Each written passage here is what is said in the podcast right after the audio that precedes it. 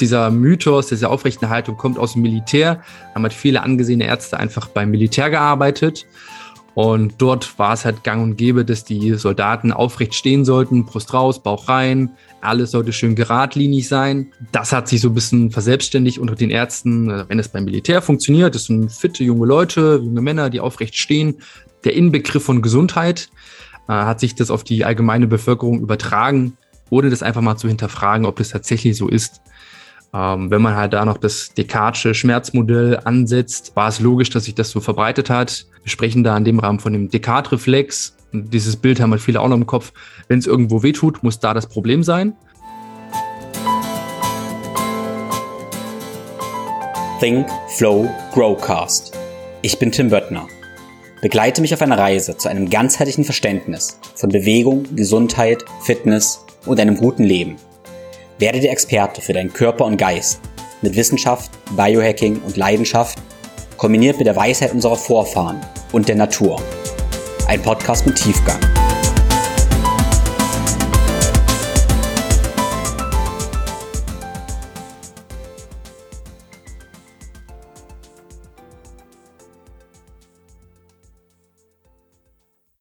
Was ist eigentlich die richtige und perfekte Haltung? Oder gibt es sowas überhaupt? Und was hat Haltung mit Schmerzen zu tun? Und hat Haltung überhaupt was mit Schmerzen zu tun? Um diese und viele weitere Themen geht es heute im Podcast mit Felix Kade. Wir sprechen über Bandscheiben und ob die rausspringen können und welche Faktoren mit reinspielen, ob du Schmerzen hast oder eben nicht und wie du Schmerzen begegnen kannst. Alle Links zur Episode findest du wie immer in den Show Notes. Wenn dir der Podcast geholfen hat, würde ich mich sehr freuen, wenn du ein Learning aus der Episode in den sozialen Netzwerken teilst und gerne auch Freunden und Kollegen weiterleitest, die von dem Wissen profitieren können. Außerdem hilft es mir sehr, wenn du uns eine Bewertung bei Apple Podcasts und bei Spotify hinterlässt. Bevor es losgeht, zwei Dinge in eigener Sache. Wenn du meinen Podcast schon länger verfolgst, dann hast du vielleicht festgestellt, wie wichtig ein integrales Bild auf Gesundheit und Fitness ist. Und vermutlich hast du auch schon viel probiert, aber fühlst dich teilweise überfordert, verwirrt und fremdbestimmt, wie du nun das ganze Thema mit Bewegung, Ernährung, Schlaf, Mindset, Biohacking und so weiter und diesen ganzen Geschichten kombinieren kannst und vor allem in dein Leben integrieren kannst. Und genau dafür stehe ich dir als Coach zur Seite. In meinem integrativen, ganzheitlichen, persönlichen und individuellen Gesundheitscoaching übernimmst du wieder die Kontrolle über deine Gesundheit. Du kannst jetzt direkt dein kostenloses Beratungsgespräch vereinbaren. Link dazu findest du in den Show Notes. Wenn dein Wunsch ist, dich frei, schön und stark zu bewegen und letztlich alles, was du tust, im Alltag, Sport und deinem Training besser zu machen und dich da besser zu fühlen, dann lege ich dir meine Workshops und Online-Kurse zum Thema besser bewegen, Integrative Movement, ans Herz. Eine Essenz meines unablässigen Bestrebens, Bewegung und unseren Körper in seiner Schönheit zu erfahren, ist es, dass Bewegung zwar komplex ist, aber eigentlich nicht kompliziert und gute Bewegung auf einfachen und klaren Prinzipien beruht. Und ich denke, dass du diese Bewegung lernen kannst, also diese gute Bewegung lernen kannst. Dafür lade ich dich zu meinen kommenden Workshops ein. Der nächste Workshop wird am 7. und 8. Mai, zwei Tage in Berlin stattfinden und am 9. und 10. Juli in München. Es ist meine Herzensangelegenheit, dir kostenlose Mehrwerte in Form dieses Podcasts und über Social Media zu liefern. Und deshalb bin ich sehr, sehr dankbar über die Unterstützung von Sponsoren. Der Sponsor für die heutige Episode ist Brain Effect. Brain Effect ist ein Berliner Unternehmen, was Supplements macht für deine Performance, sprich besseren Schlaf, bessere Konzentration oder auch bessere Stimmung. Für meine Konzentration, wenn es wirklich darauf ankommt, wie zum Beispiel ein Podcast, nehme ich sehr gern das Fokus. Fokus ist ohne Koffein, aber hat ein Komplex aus Adaptogen und Kofaktoren für dein Gehirn, wie zum Beispiel CDP-Cholin, Prami, Ginkgo, Ginseng und einige B-Vitamine. Wenn ich abends beispielsweise noch sehr viel Blaulicht bekomme, was ich gerne vermeide, aber nicht immer geht, dann bin ich zum Beispiel ein Fan des Sleep Sprays, was Melatonin enthält. Das Schöne daran ist, dass das Sleep Spray Melatonin erstmal sehr wenig enthält und das kannst du selber dosieren mit der Anzahl an Sprühstoßen, sodass jeder Sprühstoß nur eine Minidosierung von 0,125 Milligramm enthält.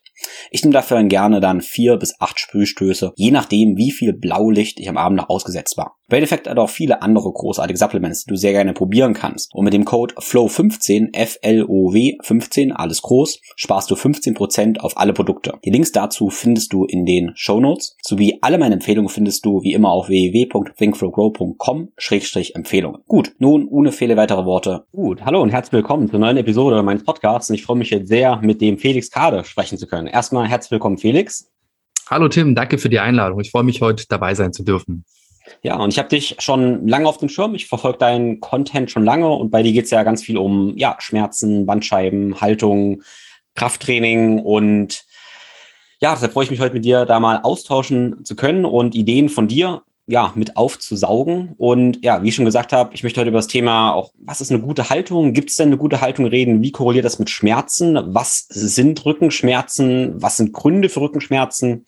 Ja, und wie kann man dem vielleicht begegnen? Und ja, auch was für Irrtümer gibt es da? Weil da gibt es, denke ich, eine ganze Menge. Das ist so der, der grobe Fahrplan. Wir haben im Vorgespräch schon gesagt, wir sind kein Fan von einem ganz, ganz harten Skript, sondern wir bewegen uns da im Flow, weil ich denke mal, Flow ist auch ziemlich wichtig, wenn man über Rückenschmerzen redet, dass man da irgendwie im Flow bleiben sollte. Ja, du, ähm, du hast eine ganze Menge Online-Programme, super viel Zeit investierst du da letztendlich und dann ist meine Frage immer, okay, wenn jemand so viel Energie aufbringt in eine Richtung, dann muss es irgendwas geben, was ihn wirklich antreibt. Also erstmal, was ist deine, deine Motivation? Was bringt deine Augen zum Leuchten? Warum machst du das, was du machst? Warum mache ich das? Äh, das fing an, ähm, ich hatte 2015, war ich so in einer, Menge, in, in einer, in einer äh, Berliner Clique unterwegs, die waren alle so im Online-Unternehmertum tätig. Und ich dachte mir so, ich hätte das auch gerne. Mich hat das total gereizt, irgendwie so, so online Geld zu verdienen, zeitfrei einteilen können, arbeiten können, wo ich will. Und ich hatte aber absolut keinen Plan, was ich machen will. Ich, damals war ich schon so, ich habe mich mit Krafttraining beschäftigt, ich fand das total spannend, auch so Physiotherapie. Ich habe es jetzt nicht gelernt, aber ich fand es einfach spannend, was es da so alles gibt. Und eines Tages saß ich mit einem Freund im Starbucks und wir haben so Menschen beobachtet. Da ist uns aufgefallen, hey, die meisten, die stehen irgendwie richtig scheiße da und haben eine richtig beschissene Körperhaltung. Gibt's denn da irgendwas schon in dem Bereich? Und dann haben wir gegoogelt und festgestellt, ah, im deutschen Raum gibt's da irgendwie nichts dafür. Lass mal irgendwas zum Thema Körperhaltung machen. Und so ist das Ganze bei mir losgegangen. Habe mich dann mit dem Thema Körperhaltung beschäftigt. Was macht eine gute Körperhaltung aus? Ähm, was macht eine schlechte Körperhaltung aus? Damals noch relativ äh, blauäugig, einfach mal reingestartet in das ganze Thema und so die ganzen Mythen auch mitgenommen und verbreitet. Ähm, mittlerweile habe ich das aber viel richtig gestellt und auch die Artikel von damals überarbeitet. Und wenn man sich mit dem Thema Körperhaltung beschäftigt, kommt man irgendwann von eins ins andere und dann kam auch so Fragen von Lesern, ja, wie ist denn das bei Rückenschmerzen? Ist meine Haltung jetzt schlimm? Wie ist denn das bei Hüfte? Wie ist denn das bei Knie, bei Schulter, bei Nacken? Und ähm, ich war schon immer recht neugierig und habe mir aus meinem Studium einen Satz mitgenommen, den gebe ich auch heute immer noch weiter und der ist hängen geblieben. Das muss man differenziert betrachten. Und wenn man sich dann irgendwann mit diesem ganzen Thema beschäftigt und auch, ähm, mir hat es immer nicht so gereicht, diese erste Seite bei Google durchzugucken. Man wollte dann auch wissen, okay, was sind denn die Quellen, die diejenigen benutzt haben? Ist mir aufgefallen, ja, irgendwie schreibt jeder voneinander ab, gefühlt. Ähm, die Quellen waren jetzt auch nicht so gut. Okay, recherchiere ich selber mal. Guck mal, was sagt denn eigentlich die Datenlage? Ähm, und hat festgestellt, okay, hm, Körperhaltung korreliert jetzt nicht so krass mit Schmerzen und Problem kann eventuell manchmal eine Rolle spielen ist aber eher selten. Also die meisten machen sich da Gedanken über Themen wie hängende Schultern, vorgestreckte Kopfhaltung, Hohlkreuz, was einfach keine Korrelation mit Schmerzen hat. Beantwortet das die Frage oder bin ich abgeschweift? Nee, du bist nicht abgeschweift. Also auf jeden Sehr Fall. Ja. Aber ich höre hattest, hattest du denn auch selber große Probleme? Hast du also eine Form von Leidensgeschichte? Also ich hatte selber jetzt keine schiefe Haltung oder so, die war eigentlich ganz gut. Ähm, wie so viele in unserem Alter habe ich meine Jugend sehr, sehr viel gezockt und auf der Couch verbracht, vor der, vor der Xbox und der Playstation. Ähm, habe dann aber so mit 17, 18 angefangen, äh, so ein Interesse für Kraftsport zu entwickeln, habe mit äh, Demen's Health und Demen's Fitness jeden Monat geholt und fand das total cool und habe das ausprobiert. Aber auch da von Tuten und Blasen keine Ahnung gehabt und einfach viel zu viel gemacht. Ich weiß noch, mein erstes Training in einem Fitnessstudio ging drei Stunden, ein bisschen viel. Und entsprechend kam es dann früher oder später halt auch zu Überlastungsproblemen. Es ging los mit Handgelenk, es hatte Probleme gemacht, irgendwann Ellbogen, Schulter hatte ich schon, Sprunggelenk war umgeknickt, Knie habe ich in beiden, äh, beiden Gelenken Probleme, Hüfte habe ich zurzeit damit zu tun, Rücken hatte ich schon, Schulter, Nacken, also gefühlt alles schon. Ich kann mich da meine, meine Leser und meine äh, Kunden ganz gut reinversetzen. Und äh, war so mit der Physiotherapie, die ich bekommen habe, Ultraschall, ein bisschen manuelle Therapie oder so den Aussagen von Ärzten. Das Erste, was mir eine Ärztin gesagt hat, war, ja, Krafttraining ist ja auch nicht gut für die Gelenke, gehen Sie mal lieber schwimmen. Ich war damit immer nicht so zufrieden und äh, ich bin so, so ein Trotzmensch. Wenn jemand sagt, das lassen Sie das lieber, das geht nicht, dann denke ich mir, doch, jetzt erst recht. Und war also so eine, so eine Neugier geweckt, so, wie kann ich das hinkriegen, dass es doch geht? Mhm. Genau. Das ist so meine Motivation. Und das versuche ich auch jedem Leser oder ähm, Kunden, der mit mir persönlich arbeitet, mitzugeben. Ich gehe immer das mal davon aus, egal wie schlimm es ist, wir kriegen das 100 Prozent hin. Ob es am Ende so funktioniert oder nicht, sei es mal dahingestellt. Aber wenn ich von Anfang an da herangehe und sage, ja, das geht nicht mehr, ich darf nach Bandscheibenvorfall nicht mehr trainieren, dann probiere ich es gar nicht erst. Aber wenn ich sage, ja, wir probieren das mal und gucken, ob wir nicht zu 100 Prozent kommen, und da lande ich am Ende vielleicht bei 70, 80 Prozent, ist das immer noch besser, als wenn ich gar nicht probiert hätte. Das ist so meine Motivation dahinter. Ja, spannend. Es ist auch interessant, dass du sagst, du hast überall so mal Schmerzen dann gehabt, weil du auch sehr, sehr viel gemacht hast. Äh, ich persönlich bin auch so jemand, der hat halt einfach extrem viel gemacht. Also ja, viel zu viel, total extreme Sachen und habe dann auch natürlich alle möglichen Überlastungen gehabt. Ich sage es natürlich, aber das ist so, sollte wahrscheinlich nicht so sein, aber es passiert dann, wenn man irgendwie so ein, so ein Typ manchmal auch ist. Äh, dann denke ich natürlich, okay, bei mir und bei dir wahrscheinlich auch war die Ursache auch einfach, wir haben einfach auch zu viel gemacht bei anderen Leuten, die auch einfach zu wenig machen, gar nichts machen, dadurch Schmerzen haben, das ist ja eine ganz andere Geschichte. Ich meine, wenn ich halt drei Stunden mehrmals oder einige Mal die Woche im Studio verbringe und immer die gleichen repetitiven Bewegungen mache, dann kann ich eventuell so eine gute Haltung haben, wie ich möchte. Es ist halt am Ende des Tages vielleicht einfach zu viel. Genau. Äh, du hast gesagt, du hast äh, studiert. Hast, du hast Sport in Leipzig studiert, oder? Nee, äh, mein, mein Werdegang oder mein Lebenslauf ist an sich ganz witzig. Ähm, ich hatte Abi gemacht, wie viele, dann habe ich ein FSJ im Krankenhaus gemacht, Palliativstation, Haut, Innere. Danach war ich so, okay, was mache ich jetzt? Äh, ja, ich studiere jetzt einfach mal irgendwas und mein ENC war aber zu schlecht, um, ich wollte damals immer Psychologie studieren. Ich fand das super spannend, wie so, so Paardynamiken funktionieren wollte Richtung Paartherapeut gehen. Das hat aber nicht funktioniert, weil mein Abi zu schlecht war. Was war am nächsten dran an Psychologie? Ich dachte noch Soziologie, bis ich dann im Studium gemerkt habe, ah, es ist irgendwie was komplett anderes. Äh, hatte dann aber während des Studiums ein Praktikum im Jugendamt in Leipzig gemacht. Äh, festgestellt, es gefällt mir überhaupt nicht, habe ich gar keinen Bock drauf.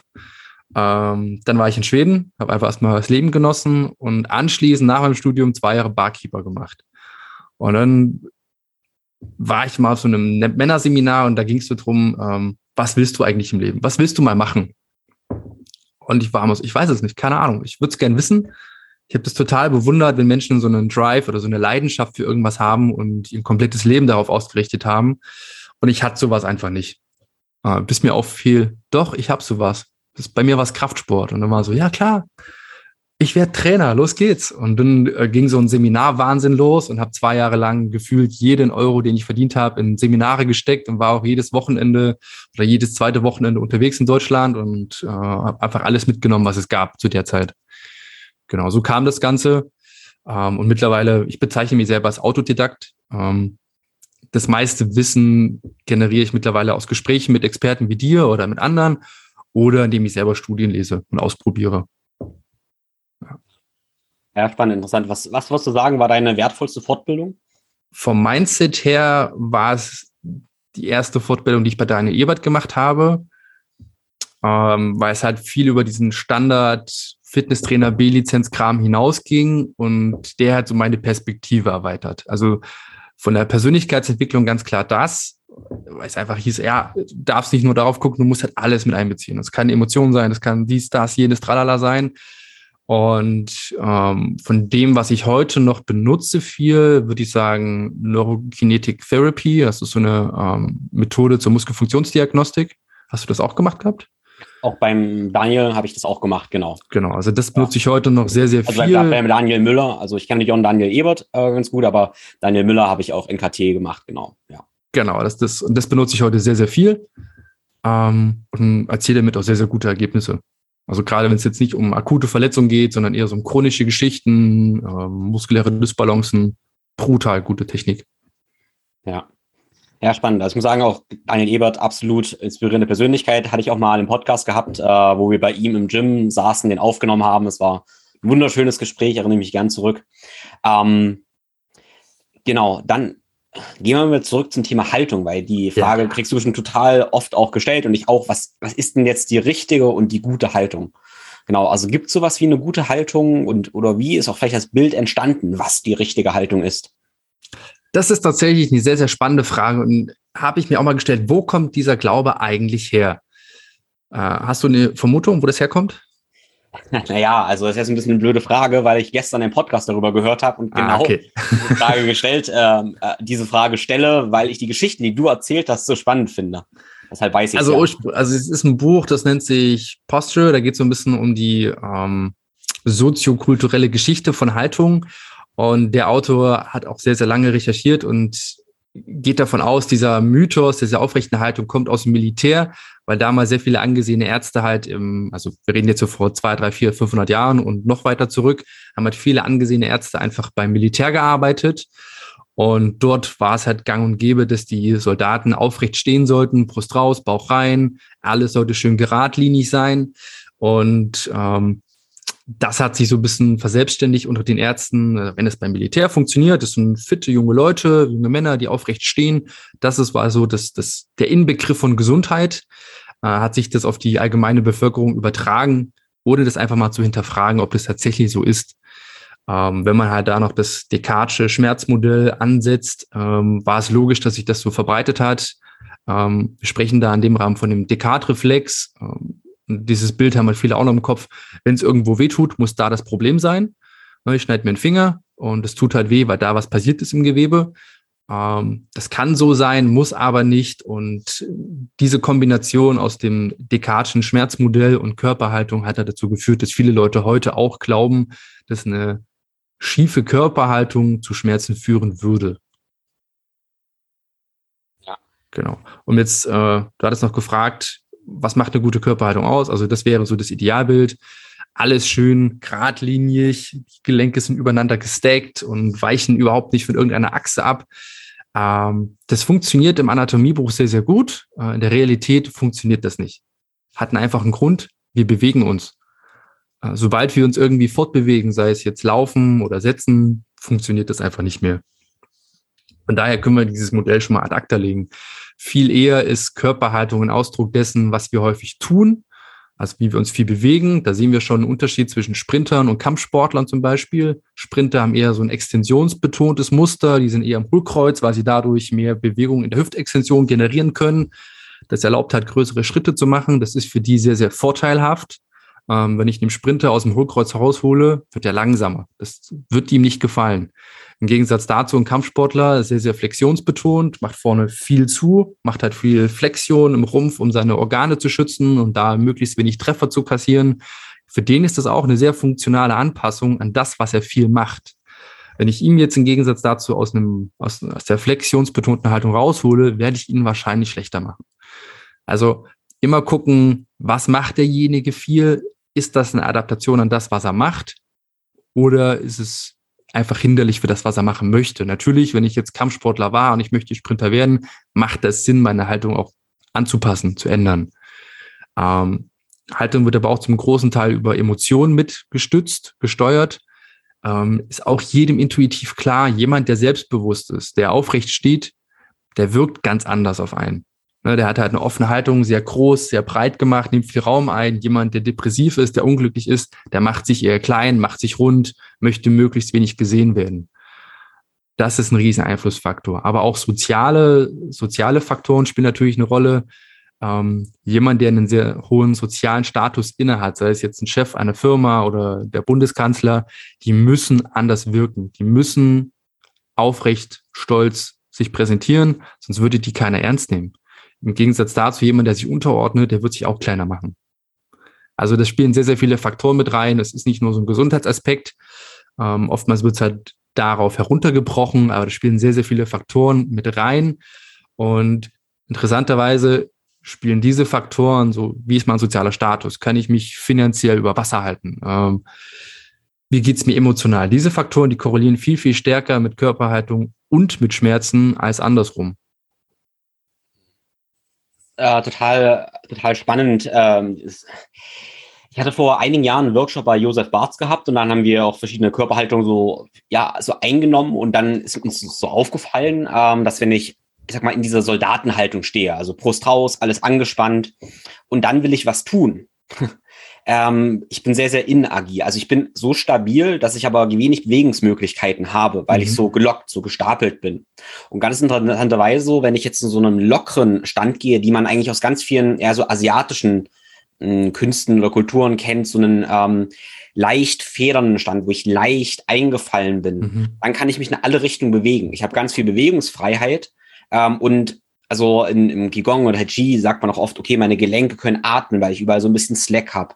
Ähm, und das ist ganz, ganz interessant, dass man da viel mehr das Bild anführen würde, okay, wenn ich atmen kann mit meinen Gelenken, also wenn ich leicht eingesackt bin, dann kann Energie auch besser fließen. Da würde man ganz oft sagen, okay, wenn ich jetzt diese Extensionshaltung irgendwie habe, wo ich wirklich so ganz stabil bin, dann blockiere ich auch Gelenke, blockiere Energiefluss, was theoretisch dann ja auch, ich sag mal, Stagnation und damit eventuell Schmerzen und sowas fördern könnte. Mhm. Und das ist so ein ganz, ganz, äh, und ich könnte mir noch vorstellen, wer jetzt so dieses Bild im Kopf hat oder dann eher aus dem asiatischen Raum irgendwie kommt und dieser weiche Stand ganz normal ist, für den wäre jetzt unsere Haltung von wegen oh, ganz, ganz, ganz schlecht. Und das finde ich so einen interessanten Perspektivwechsel. Tatsächlich gibt es auch spannende Untersuchungen dazu, die genau diese Erfahrung, die du gemacht hast, untermauern. Ähm, wir wissen zum Beispiel von chronischen Rückenschmerzpatienten, die machen dieses, dieses Abdominal Bracing sehr, sehr aktiv. Also die haben sehr viel Spannung und das erlaubt wiederum wenig Bewegungsvielfalt. Und dann hat eine andere Untersuchung einfach mal geguckt, okay, wenn ich jetzt diese Leute leicht schubse, also eine Perturbation reinbringe, welche Gruppe würde denn am effizientesten stehen bleiben? Sind es die, die einfach gar nichts bewusst machen? Sind es die, die sich be versuchen, bewusst locker zu lassen? Oder sind es die, die dieses Abdominal Bracing machen? Was würdest du schätzen? Ja, also die mit Abdominal Bracing, die fallen halt um. Das ist für mich immer wie, genau. ein, wie ein Baum oder wie ein, wie ein harter Stock, der irgendwie bricht oder umfällt und nicht wie der Bambus, der agieren kann. Genau, genau so ist es auch. Die sind am ehesten umgefallen und die, die einfach bewusst nichts gemacht haben, die waren am effizientesten. Und es zeigt halt auch, wir müssen unserem Körper nicht irgendwie beibringen, effizienter zu sein. Der ist verdammt effizient. Der hat sich über 200.000 Jahre und äh, seiner ganzen Stammesgeschichte davor noch viel länger entwickelt, um auf dieser Welt klarzukommen. Und wenn wir dann so ein, so ein Schmerzmodell von ah, schiefe Körperhaltung löst Schmerzen aus ansetzen würde, ey, fuck, wir hätten keine 200.000 Jahre überlebt. Das geht nicht. Wir wären einfach gestorben. Also der Körper ist verdammt robust und er weiß, wie er sich zu organisieren hat in einer komplexen Umwelt. Ähm, da, da müssen wir nicht drüber nachdenken. Finde ich total schön, dass du das sagst. Ich beschäftige mich viel mit der so neuromotorischen Entwicklung, also viel von meinem Mobilitäts- und Trainingsansatz orientiert sich halt in unserer ja, neuromotorischen Entwicklung. Und deine Essenz ist ja, dass wir im Bewegungsprogramm lernen und dann reflexive Kraft lernen, über die wir nicht mehr nachdenken müssen. Genau. Und in dem Moment, wo wir darüber nachdenken, überschreiben wir ja zum gewissen Maß bewusst Bewegungsprogramme, die, über die wir eigentlich nicht nachdenken sollten. Und die Frage ist natürlich dann, okay, wie können wir aber jetzt etwas lernen wie Haltung, ohne drüber nachzudenken? Also wie gebe ich jemandem eine Anweisung, dass er gerade nicht drüber nachdenkt? Wie baust du sowas auf? Wie fängt man sowas an? Äh, meinen Kunden helfe ich gar nicht, über eine Haltung nachzudenken. Ich lasse sie einfach bewegen. Also diese Erfahrung machen auch viele, die mit Kraftsport einfach beginnen. Ähm, die entwickeln mit der Zeit von alleine eine aufrechtere Haltung. Die müssen da nicht drüber nachdenken. Es passiert einfach. Ja, ja, das ist eine ganz, ganz wichtige Aussage, denke ich, ja. Und das ist, ähm, ich finde das Thema ganz spannend, weil du hast Abdominal Bracing gesagt, also Bauchanspannen, könnte man mal sagen. Ähm, und das ist ja auch so ein gesellschaftliches Ding, von wegen, okay, mein Bauch soll nicht raushängen, ich muss, muss gut aussehen. Und ich denke da manchmal so an so einen Buddha irgendwie, der seinen Bauch mal raushängen lässt. Oder auch, man ist so bei, ja, weiß nicht, vielen Total. glücklichen Asiaten oder so, die gerne ihren Bauch heraushängen lassen. Ja, wie, wie sind da deine Gedanken dazu? Ach, ganz genau so. Also viele denken auch, ich habe so ein kleines Bierbäuchlein hängen, dabei spanne ich einfach meinen Rumpf nicht bewusst an. Ich habe da keinen Bock drauf, mit so einer Spannung rumzulaufen. A, fühlt sich das sehr, sehr unangenehm an und ich kann auch nicht richtig atmen. Da würde ich automatisch in so eine, so eine Brustatmung, Nackenatmung verfallen. Und boah, da habe ich einfach gar keinen Bock drauf. Also, das erzähle ich auch meinen ganzen Kunden. Vor allem bei Frauen ist das so ein, so ein Mythos, so, ah, ich muss hier permanent Bauch einziehen, flacher Bauch ist ganz wichtig, ist schön. Ich persönlich finde es viel schöner, wenn ein Mensch einfach entspannt ist und in sich ruht. Und da gehört für mich eine gewisse Bauchatmung einfach dazu. Ich finde es ganz cool, wenn die Leute unter Last die Spannung halten können und dann auch unter Last atmen können. Aber das ist nochmal eine ganz andere Fähigkeit, über, da, über die wir da sprechen. Ja. Ja, ich finde es dann, wie du Sachen auch formulierst, weil du sagst mal, du fändest das ganz gut und äh, ich merke das so als, ähm, dass du das sehr weich mehr oder weniger formulierst, mit dem Hintergrund, dass es halt alles so, it depends. Es ist alles nicht so ganz klar zu sagen. Also ich finde, man ja. hört immer ganz gut, wenn jemand sagt, okay, das und das ist ganz richtig oder das ist ganz falsch. Ah, da wird oft nicht genug differenziert irgendwie. Es ist halt, das sind Marketing-Aussagen. Also ich, in meinem Kopf sind das, wenn ich solche Sprüche höre, denke ich mir, ja, das ist ganz klar Marketing, was derjenige macht. weil es sich besser verkauft. Die Leute wollen klare Ansagen. Die wollen nicht hören, ja, es könnte sein, dass dies und das richtig ist. Es könnte für dich dies und jenes funktionieren. Probier mal aus. Die, die meisten Menschen, sind wir ehrlich, die sind zu faul, sowas zu hinterfragen ähm, und wollen einfach einen klaren Fahrplan. Aber in der Realität funktioniert das nicht. Also es, ich kann niemanden sagen, du musst jetzt gerade stehen, dann sind deine Schmerzen weg. Das ist so eine einfache, wenn dann Kausalität, die in der Realität nicht funktioniert, so, ja, es könnte funktionieren, es könnte aber auch funktionieren, weil du dich einfach mehr bewegst oder irgendwie sowieso mehr auf dich achtest und das irgendwie einen positiven psychosozialen Effekt auf dich hat. Und ganz nebenbei stehst du vielleicht aufrechter und das wirkt dann für dich so, als würde das jetzt der entscheidende Faktor sein. Aber Fakt, wer bin ich denn, das zu wissen? Und das ist halt echt schade, dass halt solche Marketing-Aussagen sehr, sehr gut funktionieren. Klar, es ist einfach. Äh, ich falle selber drauf rein. Ähm, aber es kann halt auch viel Angst machen, wenn man sagt, ja, du darfst nie mit runden Rücken Sachen aufheben oder du musst aufrecht sitzen, sonst kriegst du Schulter-Nackenschmerzen. Nein, so ist es nicht. Ich hatte schon genug chronische Rückenschmerzis, äh, die im Ersttermin einfach super aufrecht da saßen, wie so ein Brett, wie du es vorhin so schön beschrieben hast. Und da habe ich gesagt, hey, entspann dich doch mal, setz dich da einfach mal entspannt hin. Und oh, das erste Mal irgendwie in Jahren richtig locker gelassen und so, so einen zufriedenen Seufzer gehört auch. Und das hilft viel mehr, als den Leuten Angst zu machen mit solchen schwarz-weiß Dichotomie-Denken. Ja, ähm, du hast, also Rückenschmerzen haben wir jetzt wieder angesprochen. Und klar, das ist so vielschichtig. Und was man Rückenschmerzen immer hört, ist das Thema Bandscheiben, was ja bei dir auch ein großes Thema ist. Und dann mhm. höre ich auch ganz, oh, meine Bandscheiben sind schon wieder rausgeflogen. Ähm, das ist so, ja, was anscheinend ständig passiert, ständig blocken die raus. Ähm, genau, vielleicht kannst du das noch kurz erklären, okay, was, was sind Bandscheiben? Fliegen die wirklich ständig raus? Und wie korrelieren vielleicht auch Bandscheiben mit Rückenschmerzen? Ah, die fliegen immer in den Urlaub. Ich hoffe, die kommen mal zurück. Kriegen noch einen Cocktail mit. Bandscheiben. Was sind Bandscheiben? Also wir haben eine ganze Menge Wirbelkörper und unsere Wirbelsäule. Ah, jetzt muss ich selber kurz durchziehen. Viele, so. Und zwischen diesen Wirbelkörpern haben wir Bandscheiben. So eine Art Pufferkissen, die zum einen erlauben, dass wir die Wirbelsäule in sehr, sehr viele Richtungen bewegen können. Wir können sie beugen, strecken, rotieren, äh, zur Seite neigen. Und das wird halt durch diese Bandscheiben möglich. Und zum anderen haben sie eine Pufferfunktion. Also wenn irgendwie, wenn wir laufen, wenn wir schwere Sachen auf den Schultern tragen, erlaubt das halt äh, eine gewisse Pufferfunktion, dass sich die Wirbelsäule zusammen äh, stauchen lässt und auch wieder entladen kann. Und die sind aber sehr, sehr fest verwachsen mit den ganzen umgebenden Strukturen. Also in diesen, diesen ganzen orthopädischen Modellen ist immer alles fein säuberlich entfernt. Man sieht man nur noch die Wirbelkörper und die Bandscheiben. Und dann erklärt der Doktor mit dem Stift so, das ist ihre Bandscheibe. Wenn ich hier drücke, kommt das hinten raus und dann fällt die weg und explodiert und auf Nimmerwiedersehen. Aber in der Realität ist das gar nicht so. Wenn man sich einfach mal, einfach mal bei YouTube eingibt, Spine Dissection, muss man ein bisschen hartgesotten sein und auch so ein Kadaver ertragen können. Und dann sieht man einfach mal, wie so eine Dissektion aussieht, wie es tatsächlich im Rücken aussieht. Da sind dort so brutal viele Strukturen, die man überhaupt nicht voneinander unterscheiden kann, weil alles einfach ein Riesensalat ist dort hinten drin. Und da sehen wir, wir haben Wirbelkörper, wir haben dort die Bandscheiben dazwischen, drumherum haben wir Bänder, die das Ganze nochmal stabilisieren. Die Bandscheibe ist übrigens auch mit den Wirbelkörpern verwachsen, also da kann nichts einfach mal so verrutschen.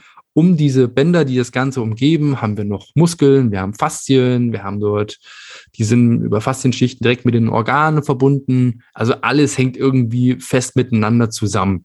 Und das Ding ist robust. Ähm, vorne ist wieder eine Studie gelesen, weil ich mal eine konkrete Zahl wollte, wie, wie viel Kilo denn so eine Lendenwirbelsäule eigentlich aushält. Werf mal irgendeine Zahl in den Raum, Tim. Von, von oben, also als axiale Last, oder? Ja, eine axiale Kompressionslast. Das ist eine gute Frage. Oh, ah, wenn, die, wenn die genau gerade wirkt, boah, bestimmt zwei Tonnen oder? Eine Bandscheibe hält 800 Kilo aus. Eine Bandscheibe 800 Kilo, ja. Ja, wenn wir jetzt von Scherkräften sprechen, äh, also wenn so das gegeneinander verschoben wird, mhm. ich hoffe, die Hörer wissen jetzt, was ich meine. Das wird von den Facettengelenken, die haben wir ja auch noch dort, das wird von den Facettengelenken aufgehalten. Was schätzen, wie viel das so ein Ding aushält? Ja, das ist, ich weiß es nicht. Ich hätte viel weniger gedacht, vielleicht 100 Kilo. 250 Kilo. 250, hm. Genau. Dann haben wir aber noch die Rückenstreckermuskeln, also Rectus spinae, die Multifidii, Longisimus thoracis und wer da nicht alles noch mit rumkreucht und fleucht. ähm, die wirken dieser Scherkraft entgegen. Also wenn ich irgendwas mache, Kreuzheben zum Beispiel, wirkt natürlich eine gewisse Scherkraft, die aber von den Rückenstreckern ausgeglichen wird, sodass wir bei den meisten Aktivitäten eine Netto-Scherkraft von nicht mal 100 Kilo haben. Also der Körper ist robust und hält auch so einiges aus. Deswegen sind so Aussagen wie die Bandscheiben fliegen raus, funktioniert in der Praxis gar nicht. Oder der Rücken ist nicht belastbar. Nein, stimmt nicht. Fakt, der hält extrem viel aus. Wenn man sich einfach mal so einen Weltrekordversuch von Eddie Horn anschaut im Kreuzheben, der dort eine halbe Tonne hebt, ja, das Ding ist einfach robust.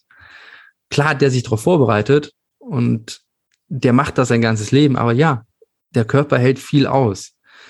Ähm, die meisten haben einfach Angst durch solche Aussagen. So Bandscheiben fliegen raus, explodieren. Ähm, und was halt von der Wortwahl her so übertrieben formuliert ist, ist letztlich in Anführungszeichen nicht schlimmer als eine Bandscheibenvorwölbung. Ja, da haben wir vielleicht einen Entzündungsprozess in der Bandscheibe, die Raum fordert, oder wir haben Bandscheibenvorfall, wo Material auch austritt. Aber da passiert immer auch eine Wundheilung. Also für die meisten ist es intuitiv klar, wenn ich mit dem Fuß umknicke, ähm, dann tut es weh, dann entlaste ich das Ding, aber ich will ja irgendwann auch wieder laufen damit. Also fange ich irgendwann vorsichtig wieder damit an und steigere mich Stück für Stück. Beim Rücken und der Bandscheibe ist es irgendwie so, ja, das Ding ist jetzt kaputt, ich darf nie wieder irgendwas machen. Doch, du darfst. Lass halt, warte halt die Wundheilungsphase ab und belaste dich Stück für Stück wieder. Klar musst du nicht von heute auf morgen 100 Kilo wiederheben, aber gib dir mal Zeit, ein Jahr, zwei Jahre und dann geht es wieder interessant. Ich hatte vor einer Weile auch eine Kundin gehabt, äh, die hat mir dann erklärt, was mit dem Rücken passiert, weil ihr Arzt dir das erklärt hat und die hat es genauso schön bildlich erklärt, wie du es auch so, äh, was sie, was sie dachte, was passiert. Dass sie ihre Wirbel übereinander hat, die Bandscheibe dann gesagt, ja, wenn sie sich nach vorne beugt, dann tritt das da so aus und sie hat mir das so genau bildlich erklärt, wie sie sich das vorstellt. Und das hat natürlich nicht der Realität entsprochen, aber das Schlimme ist ja, wenn wir dann darüber reden, dass Schmerz immer auch, ja, auf so vielen Ebenen stattfindet, auch emotional, psychologisch und so weiter. Äh, und sie hat so eine Vorstellung davon, was im Rücken passiert. Also da, wo sie das erklärt hat, und ich habe mich da reinversetzt, habe ich Schmerzen bekommen, ja. weil das wirklich gruselig klang. Und ähm, dann war ein hartes Stück Arbeit, sag ich mal, ähm, ihr ihre Visualisierung eigentlich zu löschen und ihr ein neues Bild zu geben, ähm, was, was nicht schon beim Gedanken Schmerzen auslöst. Ja, und da hilft halt einfach den Leuten so ein Bild zu zeigen, wie so eine Wirbelsäule wirklich aussieht. Also ich denke da auch an so eine, so eine Kundin, 20 Jahre Rückenschmerzen, äh, ist dann so einem, so einem sehr bekannten Schmerzexperten auf den Leim gegangen und hat wirklich sich in den letzten zehn Jahren beigebracht, nur noch auf dem Rücken zu schlafen. Die hatte Panikattacken, wenn sie sich auf die Seite gelegt hat. Weil sie dachte, ja, da fällt die Bandscheibe einfach so raus. Hm. Das muss man sich mal vorstellen. Und natürlich macht es dann Angst, wenn man sich denkt, so, ja, fällt die Bandscheibe raus, wenn ich mich auf die Seite lege. Und dann einfach mal so eine, so eine Dissection auszupacken und zu sagen, ja, guck mal, das, so sieht das aus. Sie sagt im Nachhinein, ey, das war das, das Beste, was du machen konntest, mir einfach mal zu zeigen, wie so ein Ding wirklich aussieht. Also ich würde am liebsten mit jedem Schmerzpatienten erstmal in die Pathologie gehen und ihnen zeigen, wie so eine Wirbelsäule wirklich aussieht. Mich war auch ähm, ein kleiner, kleiner Game Changer, mir da so eine Schulter anzugucken und äh, so die Rotatorenmanschette und die ganzen Muskeln drumherum. Mhm. Und wenn man sich da so erstmal Anatomiebuch damit beschäftigt, dann denkt man auch so, ah, ich habe da so ein paar Muskeln, und wenn da einer reißt, dann habe ich einen Riss an der Rotatorenmanschetten, alles ist kaputt. Und dann guckt man sich das mal so, so richtig an, wie das ja. real aussieht und sieht einfach nur so ein Gewebefetzen, ähm, der die ganze Schulter irgendwie umgibt und denkt dann so, okay, wenn jetzt ein Strang davon reißt, dann sehe ich das wahrscheinlich nicht mal. Da ist genau. immer noch so viel Gewebe. Und ich bin, okay, so eine, so eine Schulter ist auch viel resilienter, als man denkt. Und ich möchte ich weiß nicht, ob ich das möchte. Ich möchte es eigentlich nicht mal meinen Körper so richtig durchscannen, meine Wirbelsäule, meine Schultern. Ich bin ganz sicher, oder ich bin nicht sicher, aber ich könnte mir vorstellen, dass ich viele Risse in irgendwelchen Muskeln habe oder irgendwelche Degenerationen, aber völlig unsymptomatisch bin. Genau, weil halt einfach Schmerz nicht im großen Maße mit Gewebeschaden zusammenhängt. Klar kann, kann das zusammenhängen, muss aber nicht unbedingt. Also ich war lustigerweise letztes Jahr äh, mal beim Orthopäden, habe meine Hüfte mal anschauen lassen, weil das echt eine ganze Zeit nicht besser geworden ist. Mal röntgen lassen und das Ding sah halt einfach aus wie aus dem Anatomiebuch. Also so richtig schön. Da dachte ich, ja, okay, fuck. Was mache ich denn jetzt damit? Da ist ja nichts, aber es tut ja trotzdem weh. Und da, da habe ich selber mich mal dabei beobachten dürfen, wie das meinen Kunden gehen muss, wenn sie irgendwie Schmerzen haben und dann gehen sie zum Arzt und der findet halt nichts. Ja, fuck, was machst du dann? Es tut ja trotzdem weh. Mhm. Also eine sehr, sehr spannende Erfahrung. Ja, das ist das andere, die andere Seite der Medaille ist ja dann, wenn Leute sagen, okay, sie haben ein schiefes Becken, eine Beinlängendifferenz, eine Skoliose, alles solche Geschichten, irgendwelche, ja, sind irgendwie da verdreht, haben eigentlich keine Probleme, machen trotzdem Sorgen deswegen. Wie, was, was sagst du dann? Ich zeige Ihnen, dass das nicht unbedingt mit Ihren Schmerzen zusammenhängen muss. Also erstmal sehr viel erklären, äh, wieso die aktuelle Datenlage da ist und dann einfach zeigen durch Bewegung, dass die Beschwerden sehr, sehr schnell veränderbar sind. Also wenn man sich halt mit der Schmerzforschung beschäftigt, wir wissen, du weißt das, ich weiß das, dass halt Schmerz von sehr, sehr vielen Faktoren beeinflusst werden kann. Und ähm, wenn tatsächlich kein struktureller Schaden vorliegt, dann kann ich auch eine Schmerzerfahrung sehr schnell verändern. Also zum Beispiel, wir haben uns ja im Vorgespräch über Neuroathletik unterhalten. Das ist immer so ein sehr, sehr schönes Tool, um das zu zeigen. Machst du kurz zwei, dreimal Pencil-Push-Up und dann stellen die Leute fest, ah, irgendwie tut's weniger weh. Ist da jetzt auf einmal das Gewebe was anderes als vorher? Nein, es ist genau das Gleiche, aber die Wahrnehmung ist anders gewesen. Und ich nutze sehr, sehr gern solche, solche einfachen Geschichten, um den Leuten zu zeigen, guck, da ist nichts kaputt. Wenn was sehr ernsthaft beschädigt wäre, was Probleme macht, würde das immer noch wehtun. Wenn das nicht der Fall ist, ist es wahrscheinlich nicht so schlimm. Mhm. Da ist es nur sensibilisiert. Ähm, wie diese Sensibilisierung zustande kommen kann, das ist ein sehr, sehr komplexer Prozess. Aber wir können diese Sensibilisierung sehr, sehr schnell ändern. Ja. Ja, du hast jetzt die auch verschiedene Faktoren angesprochen. Ähm, also im Nebensatz, was für Faktoren es alles für Schmerzen gibt. Vielleicht können wir die mal aufrollen und dafür, dass jeder auch Hörer mal reflektieren kann, okay, ist es vielleicht ein Thema bei ihm? Ähm, genau, also was für, was für Faktoren gibt es für Schmerzen, die du betrachtest und jeder betrachten sollte? Ich mache es jetzt einfach mal am Beispiel, wenn jemand Neues zu mir kommt in der ersten, also erstmal gibt es einen sehr, sehr ausführlichen Anamnesebogen, wo ich sehr, sehr viele Faktoren abklopfe, sowas wie Verletzungsgeschichte, ähm, welche Faktoren machen die Schmerzen besser, welche Faktoren machen die Schmerzen schlechter, also rein auf eine biomechanischen Betrachtungsweise reduziert. Ähm, dann frage ich aber auch so Sachen wie Ernährung ab, weil ich wissen möchte, hängen da irgendwo Entzündungen mit drin? Ich frage Schlaf ab, ich frage Kaffeekonsum ab, ich frage auch so Nebenerkrankungen ab, gibt es vielleicht Rheuma, Gischt, whatever. Ähm, ich frage aber auch ab, was die Leute glücklich macht und was sie unglücklich macht. Und ich frage auch so zum Beispiel Familiensituationen ab. Ich frage auch finanzielle Situationen ab. Äh, Jobsituationen frage ich ab. Also sehr, sehr viel, was irgendwie erstmal augenscheinlich gar nichts mit dem eigentlichen Problem zu tun hat. Aber ich möchte mir erstmal ein sehr, sehr ganzheitliches Bild machen über die Person. Und dann kann man schon grob einschätzen, wo sind so Sachen, die eventuell im Argen liegen und ein verstärkender Faktor sein könnten. Dann im ersten. Jetzt, ich würde mir das kurz, kurz reinkrätschen, weil ich das gerne ein bisschen mhm. aufrollen würde, weil ich das einfach super spannend finde. Also wenn du jetzt zum Beispiel jemanden hast, der dir sagt, okay, er hat jetzt, ähm, ja, sag mal, finanzielle Sorgen, ähm, hast, also siehst du verhäuft Korrelationen zwischen bestimmten Symptomen, also Bereichen, körperlichen Bereichen, die Schmerzen bereiten und zum Beispiel der, ja, der Angst, der Existenzangst durch finanzielle Sorgen? Also ich habe jetzt gerade erst damit begonnen, so, so, so ein Emotional Mapping zu beginnen, um zu gucken, gibt es bestimmte Themen, die mit bestimmten Körperbereichen zum Beispiel korrelieren.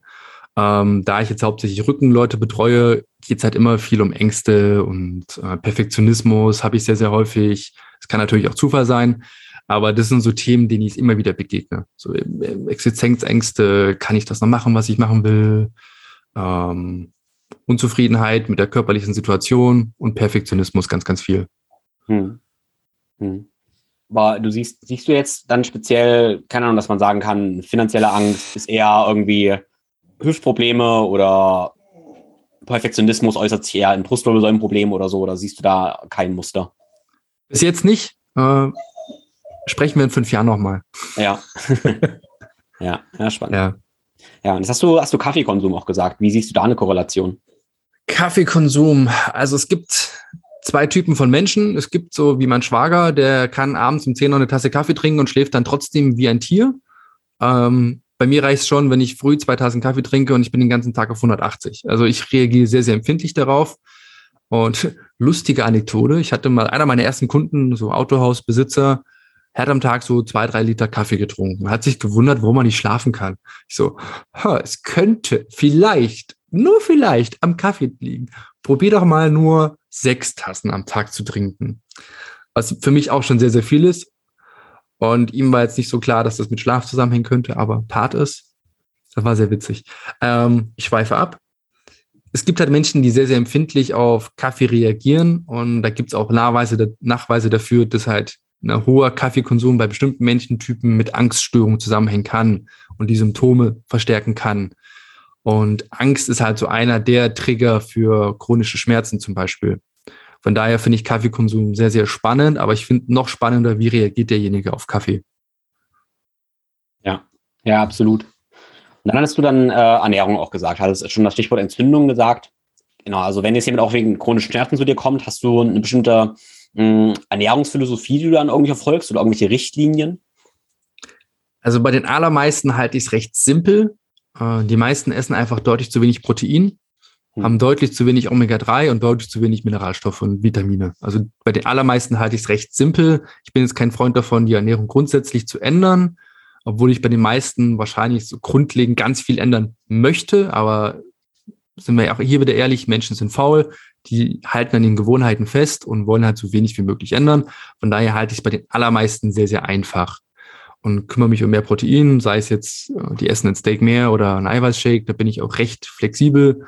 Ähm, gibt denen die Hausaufgabe, mehr Fisch zu essen oder Omega-3 zu konsumieren als Supplement und einfach Multivitamin reinzuschmeißen und mehr Gemüse zu essen. Das sind so die Basics. Wenn die abgedeckt sind, geht's den meisten besser.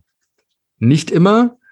Ähm, dann frage ich auch immer noch nach Darmgesundheit ab. Wie sind so Symptome? Viel Blähbauch, Durchfall, Verstopfung. Gibt's da irgendwas? Und wenn da richtig was im Argen ist. Also ich hatte da, sehe ich häufig so eine Korrelation zwischen Reizdarm und Rückenschmerzen, die unspezifisch sind. Gibt so eine Korrelation, die ich in letzter Zeit häufig beobachte. Ähm, dann mache ich eine Eliminationsdiät mit den Leuten und dann geht es lustigerweise häufig besser. Weil da einfach die Entzündungsprozesse geregelt werden und der Körper nicht ständig damit beschäftigt ist, ähm, Zündung zu reduzieren und das Immunsystem nicht permanent aktiv ist. Und wenn ich Leute habe, die mit Nervenschmerzen zu tun haben, ähm, versuche ich, wenn sie damit cool sind, eine ketogene Ernährungsweise, weil es sich gezeigt hat, dass eine ketogene Ernährung bei Nervenproblemen sehr, sehr gut funktioniert. Sei es jetzt neurodegenerativ Richtung Parkinson oder Alzheimer oder sowas oder sogar periphere Nervenschäden. Da zeigt halt eine ketogene Ernährung eine deutlich schnellere Besserung als eine klassische Ernährungsform. Ja, das ist, das ist spannend, ja. Was du sagst mit den Verdauungsproblemen oder Reizdarmsyndrom und solchen Geschichten, ähm, ja, das sehe ich auch tatsächlich sehr, sehr oft. Und das kenne ich auch bei mir. Ich sag mal ganz ehrlich, wenn ich jetzt irgendwie aufgebläht bin oder sowas, dann vermeide ich zum Beispiel schweres Kreuzheben, weil ich mhm. ganz stark merke, wie ein aufgeblähter Bauch einfach direkt meine äh, ja, Bauchmuskulatur hemmt.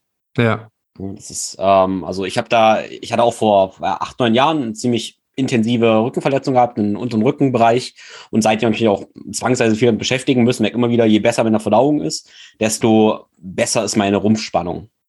Ja. Ja. Dito. Geht mir auch so. Das ist ja sehr, sehr interessant. Ja, es hat man schon einige Faktoren gehabt. Was äh, fallen dir noch mehr Faktoren ein für, für Schmerzen, die man abklopfen sollte? Ähm, ich gehe jetzt einfach mal weiter in meinem Vorgehen mit Kunden. Ähm, ja. Die kommen dann, nachdem sie diesen Anamnesebogen ausgefüllt haben und ich schon so ein erstes Bild bekomme, geht es erstmal an ein sehr, sehr gründliches Assessment. Ähm, ich möchte herausfinden, gibt es orthopädische Probleme, die aktiv sind? Also machen verschiedene orthopädische Tests auch ernsthafte Probleme. Kann ja sein, dass ein Bandscheibenvorfall aktiv ist. Ähm, dann wäre es jetzt relativ sinnlos, mit denen schweres Kreuzheben zu machen. Es kann aber natürlich sein, dass ein Bandscheibenvorfall, der auf einem MRT zufällig gefunden wurde, überhaupt nicht das Problem ist. Also im ersten Termin geht es erstmal darum, den Leuten zu zeigen, was macht eigentlich genau das Problem. Weil interessanterweise wissen das die meisten gar nicht. Ich hatte zum Beispiel äh, letzte Woche Freitag jemanden zum Ersttermin da, äh, Bandscheibenvorfall letztes Jahr gehabt, Oktober, und ist ein bisschen besser geworden, aber nicht wirklich, hat immer noch ausstrahlende Beschwerden. Und da ging es im ersten Termin erstmal darum zu zeigen, was genau löst denn die, die ausstrahlenden Beschwerden aus. Und er hat festgestellt, ja krass, wenn ich meinen Kopf nach vorne neige und rund bin, dann habe ich ausstrahlende Beschwerden. Wenn ich das nicht mache, habe ich keine ausstrahlenden Beschwerden. Ha, hat mir nie einer gezeigt. Und so bekommt derjenige erstmal eine Möglichkeit, seinen Alltag danach zu scannen, was er eigentlich macht und dem Gewebe die Chance zu geben, sich auch zu heilen. Weil wenn ich natürlich dann mit Schmerzen die ganze Zeit auf der Couch lümmel, irgendwie so auf dem Rücken und dann dattel ich am Handy rum und bin die ganze Zeit in Flexion, ja, fuck, dann bekommt das Gewebe halt keine Zeit zum Regenerieren. Also das ist so im ersten Termin mit das Wichtigste. Wenn da orthopädisch alles abgeklärt ist, gucken wir, gibt es irgendwo Einschränkungen, ähm, gibt es irgendwo muskuläre Schwächen, damit diejenigen Hausaufgaben bekommen können. Die sollen ins Machen kommen. Die sollen in Bewegung kommen, weil das ist einer der wichtigsten Faktoren bei Schmerzen. Erstmal Bewegung. Da ist es meistens gar nicht so wichtig, was ich mache, sondern dass ich erstmal was mache.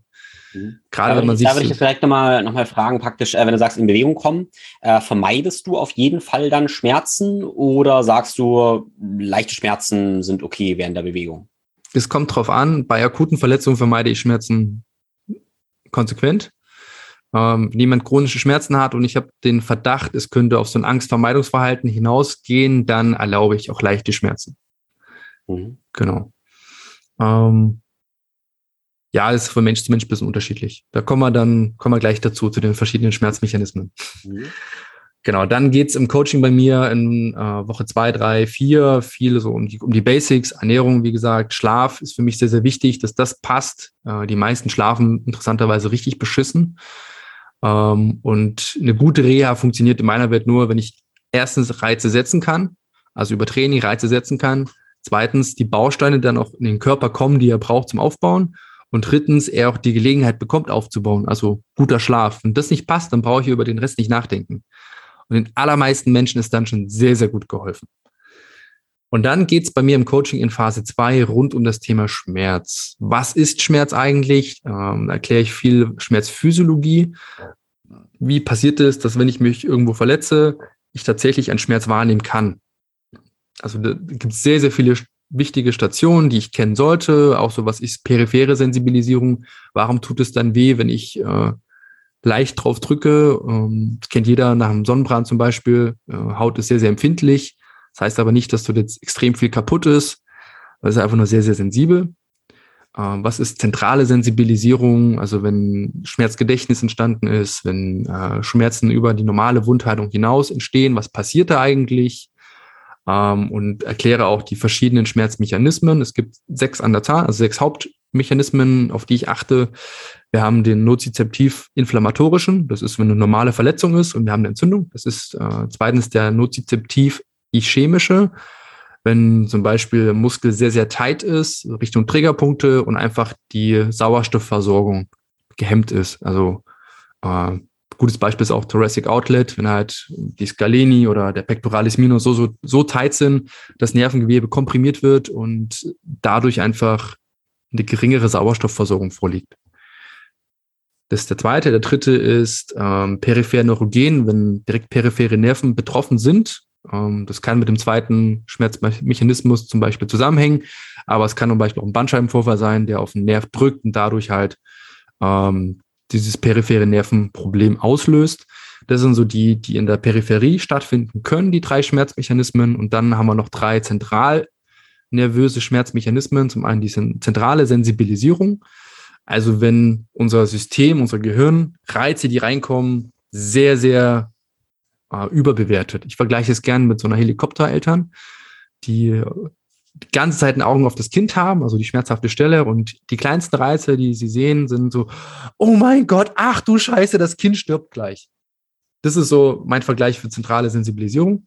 Also da hängen häufig Ängste mit zusammen, Angstvermeidungsverhalten. Ähm, wenn zum Beispiel, du hast die Kundin gesagt, die äh, sehr große Angst hat, ihren Rücken zu belasten, weil sie dieses schlechte Bild im Kopf hatte, vom, wie der Rücken aufgebaut ist. Das sind so ganz typische Geschichten ich einfach ein schlechtes Bild habe, ich habe Angst, ähm, ich mache mir Sorgen, ich katastrophisiere sehr, sehr viel über mein Problem, kriege es gar nicht aus dem Kopf raus. Ähm, das ist so klassisch zentrale Sensibilisierung. Dann haben wir noch den affektiven Schmerzmechanismus. Und da glaube ich, kommt das mit rein, was du gesagt hast, wenn so bestimmte emotionale Themen sich in bestimmten Körperpartien äußern. Ich kann mir vorstellen, dass das dieser affektive Schmerzmechanismus ist, ähm, wenn Leute mit ihren emotionalen Themen nicht gut umgehen können. Die haben irgendwie krasse Ängste, die haben krasse Schamgefühle, die haben krasse Schuldgefühle und schieben es einfach weg. Und die Themen können aber so präsent werden, äh, dass der Körper das in, in irgendwelchen Strukturen manifestiert, um sich einfach abzulenken von diesen emotionalen Themen. Und da kann ich mir vorstellen, dass genau das passieren kann. Meinetwegen hat jemand finanzielle Sorgen, es zeigt sich immer in der Hüfte. Aber ich glaube, Also mir ist jetzt nichts bekannt, dass das irgendwie wissenschaftlich nachgewiesen ist. Aber ich kann mir vorstellen, dass es das gibt. Ja, das sind, ich weiß auch nicht, wie das wissenschaftlich oder was jetzt wissenschaftlich nachgewiesen genau heißt. Also klar, wir denken jetzt an unsere wissenschaftlichen Studien. Äh, zu dem Themen gibt es halt in anderen Lehren, auch das TCM ist mhm. viel, viel Wissen. Es ist die Frage, ob man das als Wissenschaft bezeichnet oder nicht. Nur zum Beispiel wäre das so, okay, ähm, Hüfte ist klassisch korreliert mit Urvertrauen.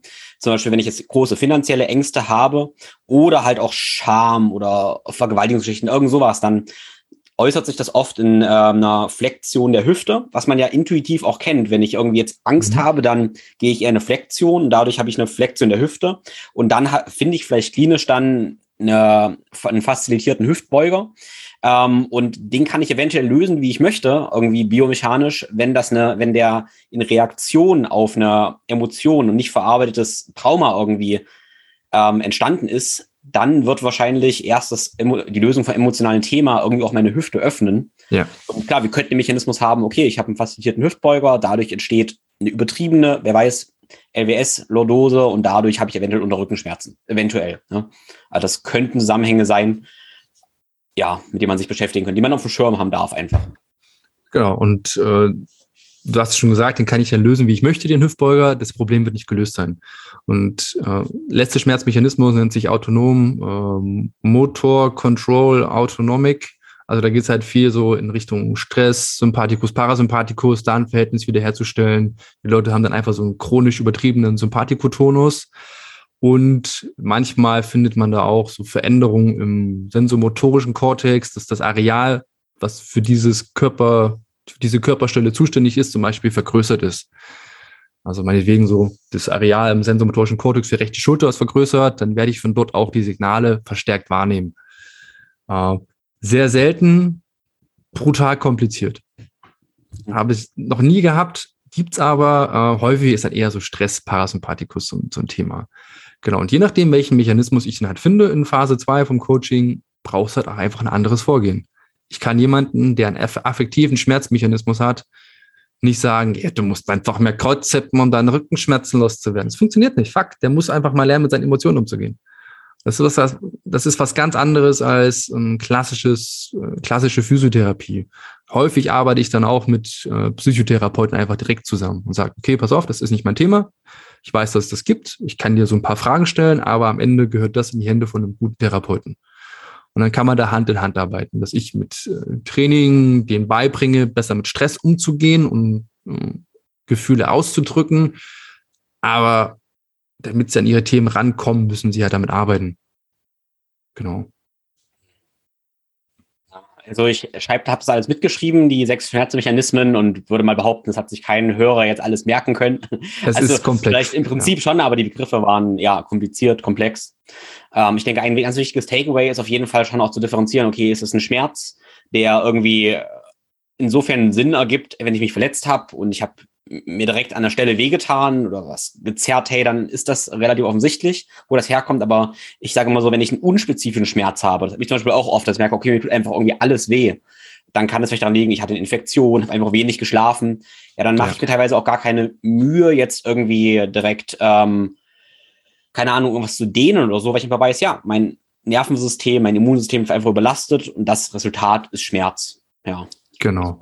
Um es vielleicht für die Zuhörer sehr, sehr einfach runterzubrechen, äh, weil ich weiß, es ist ein sehr komplexes Thema. Die einfache Frage, ist es eine konkrete Wunde oder eine konkrete Verletzung, die ich auf irgendein Ereignis zurückführen kann? Ähm, es ist erstmal noch gar nicht so wichtig, ob es jetzt Nerv ist, Muskel, Gelenkkapsel, whatever wenn ich irgendwo ein Traumata hatte, ich bin beim Skifahren, ist mir jemand voll reingedonnert und dann stand mein Knie komisch zur Seite. Ja, dann ist wahrscheinlich dort eine Verletzung einfach. Und dann kann ich da emotional arbeiten, wie ich will. Das bringt halt nichts. Wenn es aber schon sehr, sehr lange besteht, das Problem, ähm, und es steht nicht mehr in der Korrelation zur normalen Wundheilungsdauern. Wir reden hier von, sagen wir mal, nach sechs Monaten ist theoretisch die meisten Wunden sind nach der Zeit geheilt. Es sei denn, ich mache sehr, sehr viel Scheiße damit dann kann ich davon ausgehen, dass es zentral nervös bedingt ist und dann spielen Faktoren wie Ängste, Sorgen, Emotionen, schlechte Ernährung, Stress, das sind so die Hauptfaktoren, die man immer wieder findet. Also Unzufriedenheit am Arbeitsplatz. Mache ich mir finanzielle Sorgen? Bin ich die ganze Zeit im Panikmodus, weil ich es jedem recht machen möchte? Trinke ich zu viel Kaffee? Ernähre ich mich einfach so richtig scheiße? Dann sollte ich eher daran gehen und nicht direkt an die Körperstelle, sondern eher mich um diese Themen kümmern. Ja, cool. Ja, du warst jetzt so bei, nach einigen Wochen schon in deinem Programm, in deiner Arbeit mit Klienten. Ähm, genau, wie geht's dann weiter? Vielleicht auch, wenn die Schmerzen gar nicht mehr so akut sind. Was ist auch so, so, so langfristige Strategien? Genau, darum geht's dann meistens in der dritten Phase des Coachings. Ähm, ich finde es immer ein bisschen schade bei Kollegen, wenn sie Leute mit sowas betreuen, dass die Leute dann, das Coaching ist abgeschlossen und bis ist halt vorbei und die wissen gar nicht richtig, was sie machen sollen als nächstes. Also bei mir geht's viel darum, den Leuten so eine Selbstständigkeit beizubringen. Also während des kompletten Coachings erarbeiten wir immer wieder Strategien zu dem, was halt auffällig ist für sie.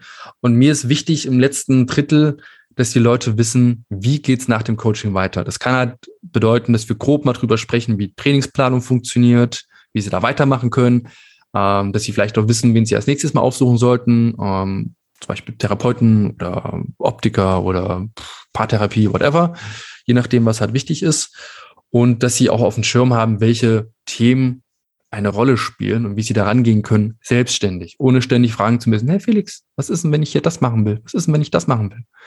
Ich möchte, dass meine Leute nach drei Monaten Coaching so selbstständig wie möglich werden. Genau. Ja. Und ja, welche, welche Rolle spielt dann Krafttraining bei dir langfristig? Wenn die Leute Lust drauf haben, eine sehr große Rolle.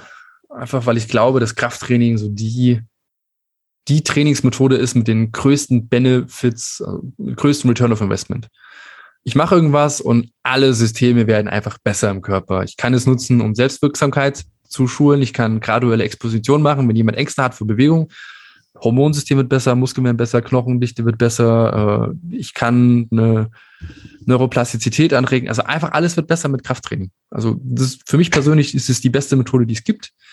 Ähm, aber natürlich haben auch Leute einfach keinen Bock drauf, kann ich auch total verstehen. Wenn die da keinen Bock drauf haben, dann ähm, möchte ich einfach nur eine Strategie entwickeln, wie sie sich mehr bewegen können. Sei es Fußball, äh, Hockey, Ballett, Yoga, das ist mir völlig egal. Hauptsache, sie bewegen sich mehr. Mhm. Ja, gut, Bewegung, Bewegung ist der Schlüssel, ja. Genau. Ich habe auf deiner, auf deiner Webseite oder auch im Podcast von dir auch von deinem Smart Movement Programm gelesen. Ähm, das hat mich interessiert. Also schon der Titel hat mich irgendwie angesprochen, hat mich interessiert. Äh, was ist da so die, die Grundthese und wie, ja, wie sieht das Programm praktisch aus? Das Programm habe ich 2020 erstellt. Ähm, das war so eine Reaktion auf Corona, so eine mhm. Trotzreaktion auf Corona. ähm, und es war gedacht für Leute, die berufstätig sind, nicht so viel Zeit haben oder nicht, sich nicht so viel Zeit nehmen wollen. Das ist eine bessere Formulierung ähm, um ins Fitnessstudio zu fahren und drei, vier, fünfmal die Woche zu trainieren. Die Idee ist einfach, dass der Körper mit 20 bis 30 Minuten täglich zu Hause komplett durchtrainiert werden kann, einmal die Woche. Also der Schwerpunkt ist jeden Tag woanders. Ähm, zum Beispiel Tag eins geht es um Wirbelsäule, paar einfache Geschichten zur Kräftigung und Mobilisierung. Ähm, und dann gibt's halt jeden Tag einen eigenen Schwerpunkt für ein anderes Gelenk und andere Muskelgruppe und Sonntag wird der ganze Körper quasi trainiert also am siebten Tag wird der ganze Körper trainiert und es ist recht einfach aufgebaut. Es geht immer mit einer neuroathletischen Übung los, sei es jetzt fürs Gleichgewicht oder für die Augen. Ähm, damals hatte ich noch die Zielgruppe im Kopf, bürotätige Menschen, die sowieso nur die ganze Zeit auf den Bildschirm gucken. Und da fand ich die, die Augenübung sehr, sehr passend, dass da auch mal in andere Richtung bewegt wird, weil es ja letztlich auch Muskeln sind. Ähm, dann werden typische Schwachstellen angegangen mit zwei, drei Übungen, sei es jetzt eine Bewegungseinschränkung oder so zum Beispiel oberer Rücken ist ja bei gefühlt 90 Prozent der Leuten zu schwach. Und dann wird der Tag mit einer komplexen Übung abgeschlossen. Das heißt, diese, diese gezielten Bewegungseinschränkungen beziehungsweise das Angehen dieser gezielten Bewegungseinschränkungen auch in komplexe Bewegungen übertragen wird. Und das fehlt halt häufig. Na, dann, dann basteln die Leute hier mit ihrem Terraband rum und machen irgendwie Pulleparts die ganze Zeit. Und das ist schön, dann wird der Muskel aufgebaut, aber Wann mache ich im Alltag so eine Bewegung? Wahrscheinlich nie. Was ich aber tatsächlich mal machen kann, ist irgendwie mit so einem Staubsauger so eine Ruderbewegung oder irgendwie Sachen oben aus dem Schrank holen. Und darum geht es halt, so einen Übertrag zum Alltag zu schaffen einfach. Genau, mit 20, 30 Minuten täglich. Genau. Ja, die, also die Idee spricht mich halt persönlich sehr an, weil das ist genau das, was ich ganz oft sehe. Ähm, also, dass die Integration irgendwie fehlt. Also, wir machen irgendwie ganz gezielte Sachen, die in der Akutphase von einer Verletzung, Schmerzen oder allgemein, wenn ich Schlüsselbalancen habe, total Sinn ergeben. Und dann, ähm, also ich habe das Problem auch damit dann, dass wir ein was vergessen und dass unser Körper eigentlich sich natürlich bewegt, ohne dass wir darüber nachdenken müssen. Mhm. Und du hast doch schon gesagt, okay, du integrierst das in größere Übungen. Und für meine Idee ist sogar so, hey, wenn ich ein Programm gemacht habe oder andere Programme, kann ich das eventuell zu einem gewissen Grad sogar fast sein lassen. Weil wenn ich mich im Alltag oder beim Sport, meinem sonstigen Training so bewege, wie ich bewegen soll, dann brauche ich kein, ich nenne gerne das Kompensationstraining oder also man könnte sagen Ausgleichstraining oder Kompensationstraining, was immer mhm. für mich eigentlich das ist, wenn ich mich sonst nicht so bewege, wie ich mich bewegen sollte, muss ich halt Ausgleichstraining und Kompensationstraining machen. Wenn ich mich aber sonst so bewege, in meinem Alltag, mit dem Staubsauger, was auch immer, dann mm, macht mein Körper das schon gut und ich brauche diesen Ausgleich eigentlich nicht. Also diese In Improvisation oder sogar die Integration oder nach auch eine Improvisation finde ich es essentiell, um dann ja tatsächlich natürlich auch wieder loslassen zu können und die mentale Last zu reduzieren. Weil wenn ich immer drüber Definitiv. nachdenke, was ich tue, habe ich ja so eine hohe mentale Last, die letztendlich vermutlich wieder Schmerzen fördern könnte. Definitiv. Bin ich ganz bei dir. Ähm, da gibt es dieses spannende Buch, das heißt Play, glaub, ich weiß nicht, ob du es gelesen hast. Da geht es viel darum, dass wir, ah, natürlich. Ich weiß nicht, also ist du von Todd Hargrove oder? Ah, ich weiß nicht, wie der Autor ist. Ich kann mir Autoren immer nicht merken, aber es geht halt darum, dass wir einfach mehr spielen sollten. Also ich habe hier von Todd Hargrove. Ah, das meine ich nicht, aber darum, da in dem Buch geht es auch ein bisschen darum, ähm, dass wir einfach mehr spielen dürfen und gar nicht so an, an konkreten Regeln festhalten sollen. Ähm, würde ich auch wieder ein bisschen differenziert betrachten. Wenn jetzt jemand die letzten zehn Jahre so keinerlei Referenzerfahrung hat, was Bewegung angeht, der wird klare Regeln brauchen. Also, ne, wenn jemand die letzten zehn Jahre nie eine Kniebeuge gemacht hat, wer soll er wissen, wie eine Kniebeuge funktioniert? Ähm, ich vergleiche es mittlerweile lustigerweise mit so einem, so einem Gürtelsystem beim, beim Karate, so ein Weißgurt oder Blaugurt, der braucht klare Regeln, damit er weiß, wie irgendwas funktioniert. Und wenn ich aber als Schwarzgurt dann irgendwann fertig bin mit dem ganzen Lernen, dann weiß ich, die Kniebeuge gibt's eigentlich gar nicht. Das ist so eine menschengemachte Geschichte, die bestimmten Regeln folgt, aber eigentlich gibt's eine Kniebeuge nicht, es gibt nur Bewegung. Und ich kann diese Regeln nicht jedem beibringen, sondern ich kann nur ich könnte jetzt dem Tim beibringen, wie die Kniebeuge, wie für ihn die Kniebeuge funktioniert. Das würde aber ganz anders aussehen wie, wie für die Susanne oder für mich.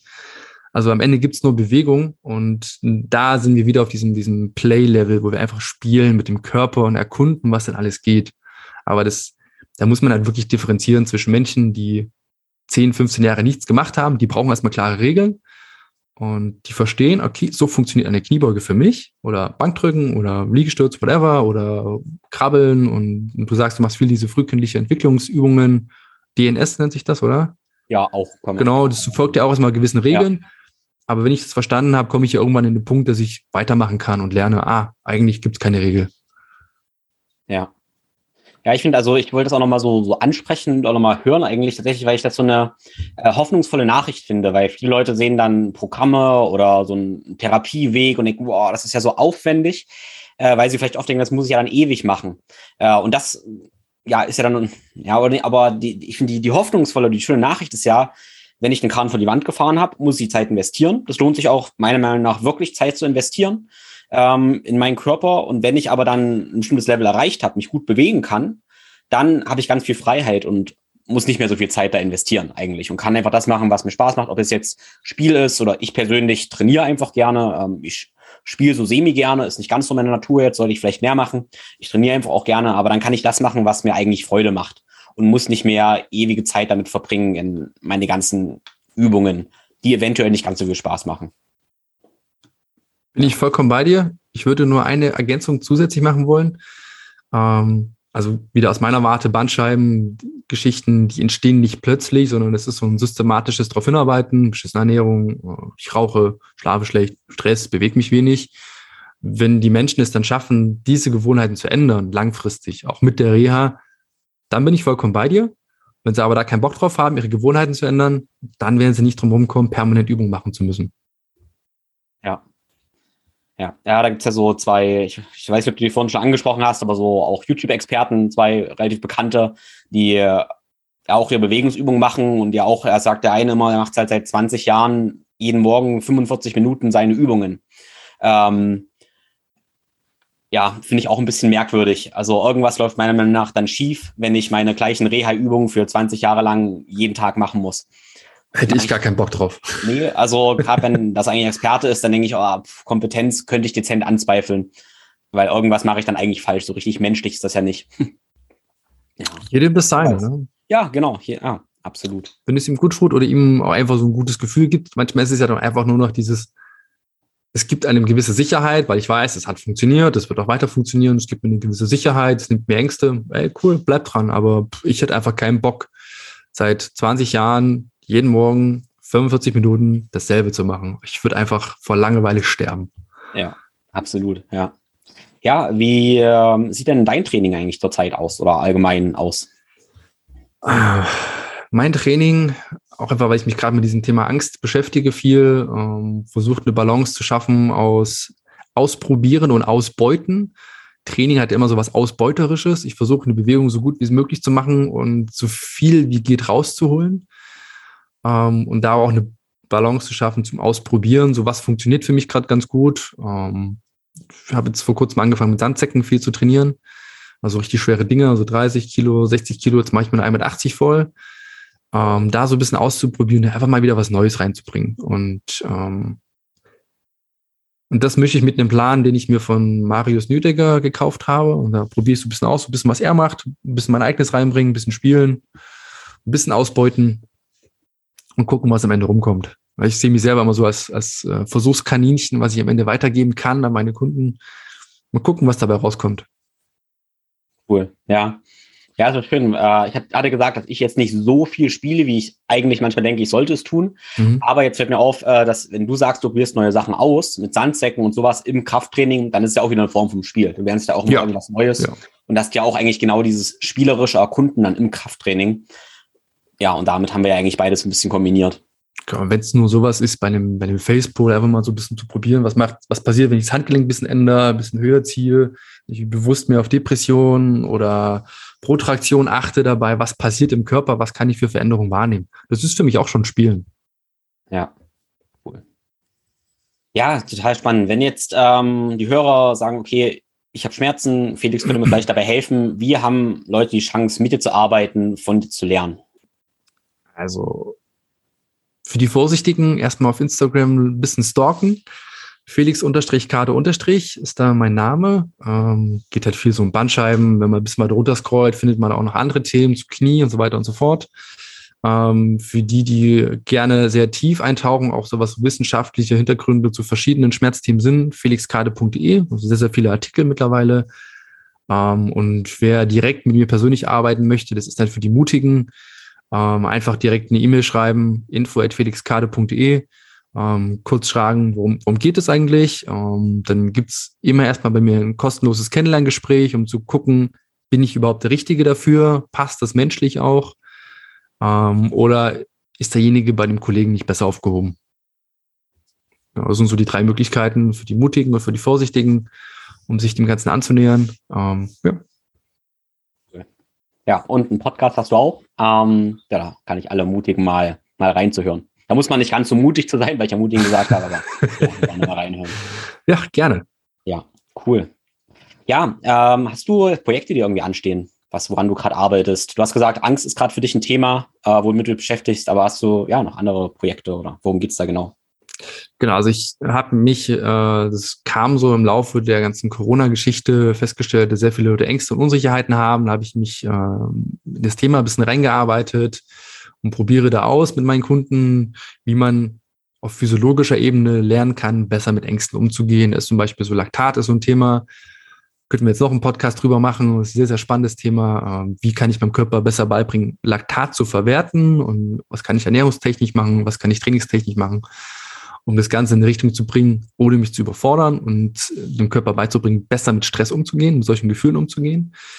Das ist so ein Thema, das ist aber noch in den Kinderschuhen und wird noch ein bisschen dauern, bis es publik wird. Und das andere ist, dass ich gerade an einem Bandscheibenprojekt arbeite, ähm, um diese Erkenntnisse, die ich die letzten Jahre mit meinen Kunden gemacht habe, einfach einem größeren Publikum auch zugänglich zu machen. Nicht jeder kann sich jetzt so ein Drei-Monats-Coaching leisten, das ist mir völlig klar, aber ich würde einfach gerne mehr Menschen helfen können, ähm, auch dieses sehr moderne Wissen mitzunehmen. Weil leider ist halt so, was in der Praxis gemacht wird, mal vor kurzem eine Studie gelesen, es dauert 17 Jahre, bis neue Erkenntnisse in der Praxis ankommen. Um das mal in den Kontext zu setzen, das war 2005, da waren die No Angels noch in den Charts. Das ist eine ganze Weile her.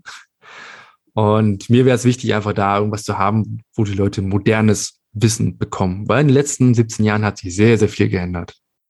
Ja. ja. Das sind so gerade die zwei Projekte, an denen ich arbeite. Ja. Könnten wir wirklich Stunden drüber sprechen tatsächlich noch. Also erstmal Laktat, riesenspannendes Thema. Und dann, weil du sagst, in den letzten 17 Jahren hat sich viel geändert, gebe ich dir absolut recht. Spannenderweise haben wir dann den Gegensatz, dass sich halt in den letzten 17 Jahren in unserer Physiologie, äh, wie menschlicher Körper so ist, an sich nichts geändert hat von unserem genetischen Blueprint. Klar, aber die Lebensumstände sicherlich. Ja, aber ich würde dir trotzdem gerne das letzte Wort geben und würde gern, ähm, ja, wenn du jetzt so eine, eine Message hättest an, an alle, so ein, zwei Sätze, die ja im Werbespot ausgestrahlt werden würde. Was, was, was wäre das? Das ist die typische Tim Ferriss-Frage. Was wäre deine eine? Ach Gott, nur kein Druck. Äh, mach es möglich. Das wäre, glaube ich, meine Message. Äh, weil ich einfach schon so skurrile Sachen erlebt habe. Also chronische Schmerzen innerhalb von fünf Minuten weg.